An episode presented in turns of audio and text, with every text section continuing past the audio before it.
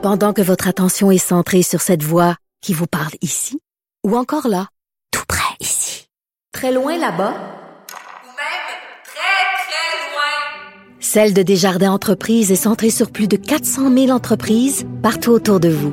Depuis plus de 120 ans, nos équipes dédiées accompagnent les entrepreneurs d'ici à chaque étape pour qu'ils puissent rester centrés sur ce qui compte, la croissance de leur entreprise.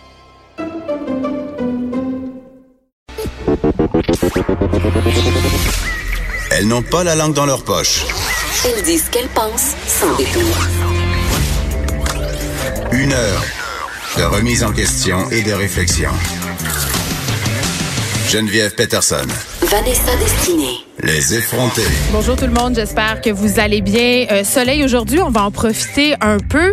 On a une grosse émission aujourd'hui, deux invités absolument incroyables que j'avais très hâte de recevoir. On aura Jean-Marie Lapointe et Alex Perron en troisième partie, donc restez là. Mais avant, on se parle encore d'environnement. Je le sais, vous me trouvez peut-être tannante. Je suis une milléniale, mais je suis une milléniale. Je suis une, je suis une fin de milléniale. Donc, euh, l'écologie, c'est supposé de me tenir à cœur, mais on sait tous, je l'ai confessé plusieurs fois à ce micro, que euh, parfois, je fais pas toujours euh, ma part. J'ai avoué que je compostais pas. Ben oui, je composte pas. Je trouve ça compliqué, puis je trouve que ça pue. Mais là, j'ai pris des bonnes résolutions.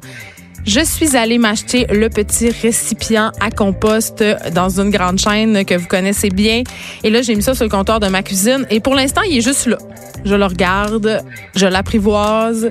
Je ne sais pas encore qu'est-ce que je vais mettre dedans. Il y en a qui mettent leur truc au congélateur. En tout cas, je trouve ça bien du trouble, mais je vais quand même euh, m'impliquer parce qu'on n'a plus le choix. On n'a plus le choix parce que c'est un mouvement qui fait de plus en plus d'adeptes. Euh, Les étudiants sortent chaque vendredi pour manifester depuis déjà quelques semaines et la mairesse Valérie Plante, bien évidemment, euh, emboîte le pas en prenant toutes sortes de mesures pour euh, encourager les Montréalais à devenir plus écologiques, dont euh, ce vouloir d'interdire l'usage du styromousse, le polystyrène. Tu sais, cette patente-là qu'on sait jamais si ça se recycle ou pas. En tout cas, moi, je le sais pas. Là.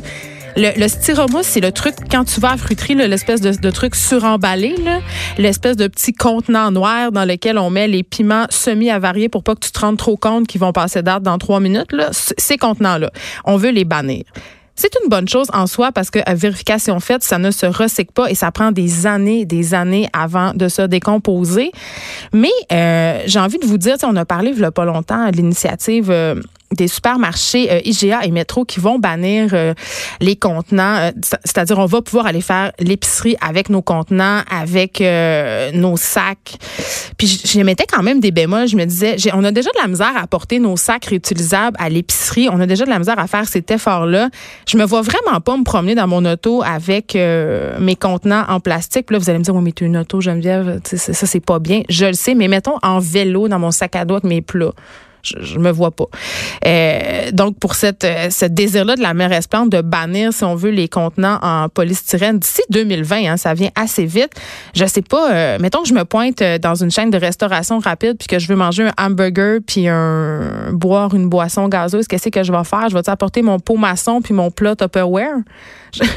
C'est juste que je trouve que c'est toutes des belles initiatives. Euh, on peut pas être contre la vertu, mais pratiquement dans la vie de tous les jours, je me demande comment on va faire. Puis on a un peu dans notre esprit, on se dit, euh, j'avais cette réflexion-là ce matin, je me disais, des gens comme mes parents qui ont grandi un peu avec euh, l'idée que l'écologie, ça n'existait pas vraiment, puis qu'elle allait toujours avoir une terre, je les vois vraiment pas euh, faire cet effort-là. Puis je me disais, les jeunes vont être plus enclins à le faire, mais vraiment, je pense que non, honnêtement. Je pense qu'on je pense qu'on est toujours prêt à faire un effort tant que ça compromet pas notre confort. C'est-à-dire si à un moment donné, il faut que je lave mes plats, il faut que je les traîne, il faut que j'amène mes contenants, que je peux pas aller nulle part sans avoir des, contenants en styromousse, des contenants en, plastique, ben je pense que je vais juste plus y aller à ces endroits-là. Parfois, je, me dis ça. Peut-être que je suis une mauvaise personne, peut-être que peut-être aussi que c'est une question d'habitude que ça va rentrer euh, dans notre façon de vivre très bientôt. Mais là, quand même, je pense que la cette espèce de transition-là va être difficile pour tout le monde. Donc euh, voilà, je sais pas euh, ce que vous pensez de ça, vous, le désir de la mairesse Plante d'abolir euh, les contenants en styromousse. Si vous êtes d'accord ou pas, vous pouvez me l'écrire sur la page Facebook des effrontés. Ça me fait toujours plaisir d'avoir de vos nouvelles. Ce matin, coup de théâtre. Coup de théâtre. Vous le savez, je parle souvent de ma situation familiale à cette émission-là. Je parle de mes enfants, euh, je parle de mon ex, je parle de mon chum. Et ce matin, l'ex en question est ici. Oui, oui, oui, parce que c'est 2019. Euh, Samuel Archibald est avec moi. Allô, Sam? Bonjour, Geneviève Paddington. Je vais t'appeler Sam. moi non plus, je suis pas capable de dire Je son vais, nom je vais t'appeler Sam parce qu'on bon. se connaît quand Oui, même. bon. On se connaît très bien. On Oui. partage ensemble deux enfants, ainsi qu'une garde partagée. Et, euh, on Et va- beaucoup d'aliénation parentale. Ben, on essaie, Non, on essaie de pas.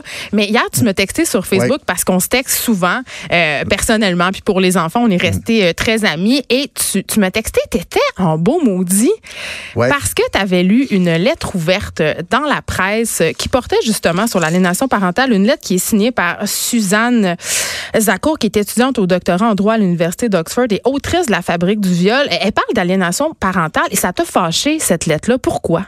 Ben, premièrement, si, si tu regardes juste le titre, il y avait quelque chose tu sais, qui m'a beaucoup intrigué. je t'ai laissé le dire. Un homme violent n'est pas un bon père, sous-titré Comment l'aliénation parentale menace femmes et enfants. Donc là, déjà, tu vois, euh, à la base, ce qui a pu me boguer dans cette affaire-là, c'est que tu sais, t- tout de suite, c'est comme, OK, homme violent, aliénation parentale, de quoi on parle exactement? Pourquoi on rapproche ça tu sais, de façon aussi euh, exclusive? Et, et quand tu lis l'article, ben, c'est ça, c'est que tu as, beaucoup... euh, ben, la, la théorie qui est défendue dans l'article, le- l'argument qui est défendu dans l'article, c'est carrément que l'aliénation parentale, ça n'existe pas et que c'est surtout une affaire qui est utilisée par les pères violents en cours pour avoir le droit, pour traiter leur, leur ex-femme de folle et avoir le droit d'avoir leurs enfants. Attends, on revient un peu en arrière. Oui, oui. Euh, j'ai l'impression que le Mm. terme aliénation parentale, tout de même, est un peu galvaudé, comme le terme manipulateur, pervers narcissique. On utilise ça un peu à toutes les sauces. Mais c'est quoi l'aliénation parentale en tant que telle, là, juste pour qu'on soit clair? Ben, là, il y, a- il y a une petite nuance à faire. L'aliénation parentale, à la base, comme pratique, comme fait de, de, de, société, si tu veux, à chaque fois, d'une certaine façon, qu'un parent parle à un enfant comme contre un autre parent, mais c'est aujourd'hui, c'est pas nécessairement un autre parent, ça peut être les grands-parents, ça peut être à chaque fois qu'une Oui, le personne peut invalider l'autre parent aux yeux de son enfant. donc, à chaque fois qu'une personne qui est une personne d'attachement pour un enfant parle contre une autre personne d'attachement, contre une autre personne qu'il aime, qui est dans son cercle familial, il y a, il y a aliénation parentale. Ce qui est très disputé, et, et- et là-dessus, Zakour a raison, ce qui est souvent disputé en cours, c'est ce qu'on appelle le syndrome d'ali- d'aliénation parentale. C'est-à-dire, tout le monde s'entend en psychiatrie, en psychologie pour dire l'aliénation parentale, c'est pas bon pour les enfants. On s'entend pas toujours pour dire c'est quoi les effets exactement. Moi, comme enfant des années 80, je sais que ça fuck joyeusement et énormément, là, tu sais, comme de enfant du divorce miroir. des années 80, oui.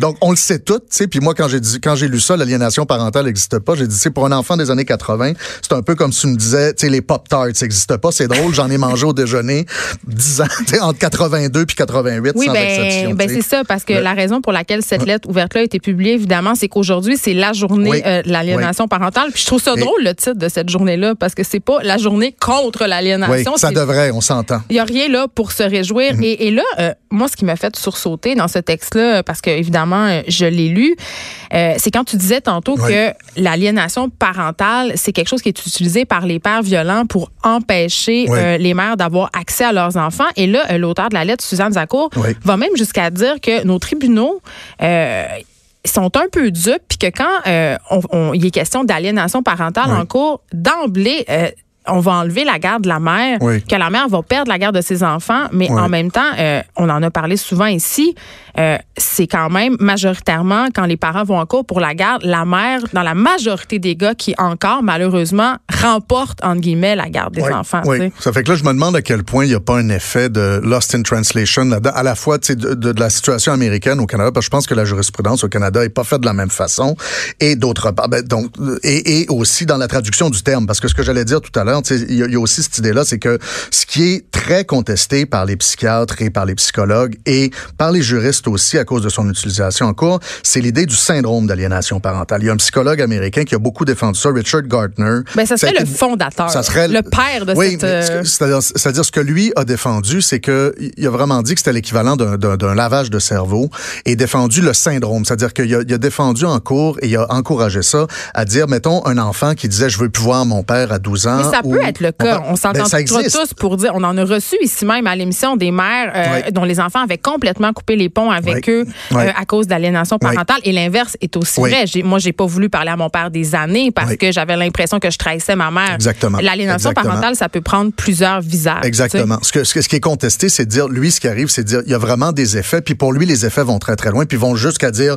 qu'un enfant peut inventer avoir été battu, inventer avoir été abusé, puis oui, peut-être que ça existe, mais ça, c'est excessivement marginal. On Ben, c'est s'entend, pas faut si croire- marginal Ben, que ça, Sam, parce que j'ai fait un, un reportage euh, ch- chez un organisme qui s'appelle Repère et j'ai écrit Oui. un texte qui s'appelle Au cœur de la déteste des pères. On va mettre le lien sur la page Oui. Facebook des effrontés. J'ai rencontré des gars qui font des rencontres de groupe à cet organisme-là, puis il y en avait quelques-uns sur les huit Oui. euh, qui étaient aux prises avec des fausses accusations de violence Oui. euh, physique et de violence sexuelle parce qu'on le sait malheureusement c'est un levier quand même assez Oui. efficace pour les femmes qui veulent enlever la garde des enfants à leur père que, que de Oui. mentir. Oui, ben là c'est là c'est là que tu me ramènes exactement ce qui me dérangeait avec ce texte-là, c'est de dire ok c'est un levier qu'utilisent les pères en cours pour tu sais de- guerroyer un peu avec leur ex tout ça et à partir de là tu sais on fait 2 plus 2 égale 1000, 2 plus 2 égale aliénation parentale n'existe pas. Puis là là, t'es- là c'est là où tu dis un peu euh, Parce que c'est ça wow, qu'a dit, euh, Oui, Suzanne Zakour oui. a dit que ça n'existe carrément pas. que c'est une théorie masculiniste là t'es donc euh, strictement euh, masculiniste et, et non seulement ça mais on arrive carrément à la fin encore avec cette espèce d'amalgame là qu'en fait qu'à chaque fois presque l'aliénation parentale est évoquée en cours par un homme c'est pour euh, c'est par par un homme violent puis c'est pour euh, carrément menacer les enfants là. C'est donc là les cas dont on parle de dire OK, il y a des enfants qui ont été forcés à voir leur père. C'est ça, je dis ça, je suis pas sûr que ça arrive surtout au Canada. Mais j'aimerais qu'elle nous montre que les ça chiffres et les si souvent euh, que ça. Et, et, et d'arriver à par, par là à cette conclusion là que dans le fond aliénation parentale existe euh, égale si tu l'utilises, si tu plaides ça, tu es un homme violent, ben là il y a loin de la coupe aux lèvres, comme on, comme on dit euh, à la soirée des à la soirée des sports. J'ai Ouais. envie euh, qu'on Ouais. parle euh, d'une partie de la liste de Madame Zakour où elle parle du biais de genre. Oui. Elle dit que dans les cas d'aliénation parentale, c'est souvent utilisé de façon genrée, c'est-à-dire qu'on transformerait, et là j'utilise le conditionnel, ce Oui. qu'elle ne fait pas, qu'on transformerait des comportements maternels normaux, déjà là je suis levée sur ma chaise, en pathologie. Un, c'est quoi des comportements Oui. maternels normaux? Puis elle va, on elle dit, dit qu'on va jusqu'à affirmer que l'aliénation peut être faite inconsciemment par les mères. comme si c'était aberrant. Alors que l'aliénation parentale, on s'entend que dans les faits, on fait toujours ça un peu. Si on n'est Ben, pas en c'est train là que de- j'avais envie de- d'aller. oui. Oui. euh, L'aliénation, parce qu'on s'en est parlé beaucoup Oui. quand on s'est séparés de ça, de comment on allait faire pour pas invalider l'autre, parce que euh, on en parle d'aliénation parentale allègrement, mais un truc dont on parle moins, c'est l'aliénation qu'on fait sans s'en rendre compte avec euh, le langage corporel, des regards, des des petites remarques, Oui. tu sais, de dire, mettons, on sait bien ton père. Oui, Ou, on sait, ben, juste, moi, moi, je parle souvent, j'aime appeler ça la- la- la- la- l'aliénation parentale indirecte. Puis ça, c'est dur quand on vient juste de se séparer dans la première année, dans les premiers temps. C'est sûr que ton enfant vient de chez ton ex, puis dit, ah, j'ai du fun, puis j'ai rencontré le chum à ma mère. Tout ça, c'est dur de pas avoir une face d'un pied et demi de long, deux pieds, tu sais. Puis, mais ça, c'est ce que tu dois apprivoiser parce que même si t'as pas parlé, t'as rien dit, c'est sûr que quand ta fille, ton fils, tu sais, quand ils sont rendus à 9, 10, 11 ans, là, le- ton non-verbal, tu sais, ta, ta face de merlanfri Ils quand on te parle de ton ex, tu sais, ils, ils comprennent très, très bien. Puis quand je dis, tu sais, quand elle dit c'est comme aberrant de dire qu'on peut faire de l'aliénation parentale inconsciemment, ben moi, quand je parle à ma mère aujourd'hui, à mon père, moi, si j'en avais des deux côtés, ça que moi, j'ai jamais vu ça comme quelque chose de totalement genré parce que j'en mangeais des deux bords.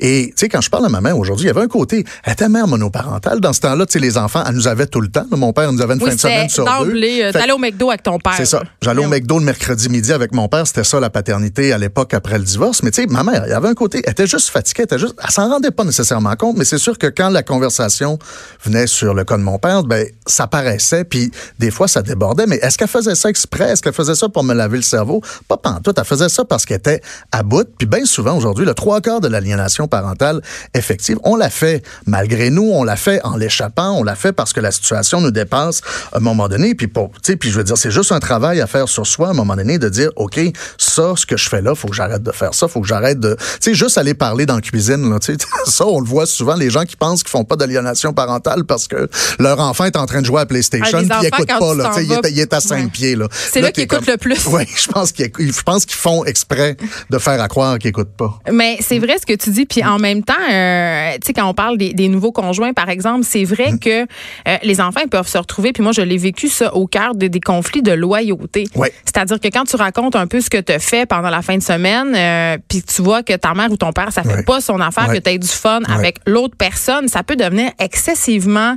euh, difficile pour l'enfant de naviguer euh, là-dedans. Puis, en même temps, tu le dis, on, on comprend la réaction humaine qui est Ouais. derrière, mais reste qu'au final, ceux qui souffrent au bout du compte là-dedans, c'est les enfants. Oui, c'est vraiment travailler là-dessus. Moi, c'est quelque chose que j'ai découvert. Mais en même temps, c'est ça. Des fois, on est chanceux, entre guillemets, comme enfant du divorce des années 80. Moi, je sais que dès l'âge de 12 ans, systématiquement, quand je revenais de chez mon père ou de chez ma mère, je disais c'était plate, c'était long, parce que je savais que c'est ça que l'autre parent voulait entendre. Ben oui, parce que si tu dis, tu sais, ça, ah, c'était le fun, j'ai bien parlé avec papa ou j'ai bien parlé avec maman, tu voyais, ah, ben c'est sûr, tu sais, ta mère est fine, hein? C'est ça, t'as, t'as- t'as eu du fun, hein? T'es allé au zoo. S'il payait sa pension, il n'y aurait pas d'argent pour t'amener au zoo, mais en tout cas, lui, il y a, il y a de l'argent. Hein? Puis là, t'es comme, OK. Fait que peut-être que, tu sais, t'as mieux dire, OK, non, chez papa, c'était fucking plate. Puis, Oui, euh, t'avais développé le système Fait tu sais, c'est ça, c'est, c'est ça que tu développes aujourd'hui. Puis ça, je le vois avec les enfants, c'est de dire, ben, s'ils me parlent de ton chum, s'ils me parlent de, tu sais, s'ils me parlent de toi, de ce qu'ils ont fait, puis c'était donc bien merveilleux, ben là, c'est de faire, ah, ben, c'est bien le fun pour toi, puis on va avoir du fun aussi. Ça fait c'est un gros travail à faire sur soi que de contrer nos réflexes d'ali- d'aliénation parentale, qui sont par ailleurs. Oui. Sais, c'est vrai que c'est juste humain, mais dire, théorie masculiniste, oh boy. On n'a pas aimé la lettre de Suzanne Zacour. Bref, euh, merci beaucoup. On rappelle que c'est la journée de l'aliénation parentale. Samuel Archibald, qui est pas juste mon ex, hein, c'est pas juste ça sa fonction. Il est aussi auteur et scénariste, auteur des livres Arvida, Le sel de la terre, Tommy l'enfant loup, euh, 15 Eh, Je suis bonne, je connais ta, ta biographie. Euh, et qui est aussi l'auteur de la série Super bonne d'horreur que je vous invite à aller voir euh, sur le site tout.tv Terreur 404. Merci Samuel Archibald d'avoir accepté de jouer le jeu de l'ex avec qui on s'entend bien aujourd'hui. Jean-Marie Lapointe après la pause. Plaisir, Geneviève.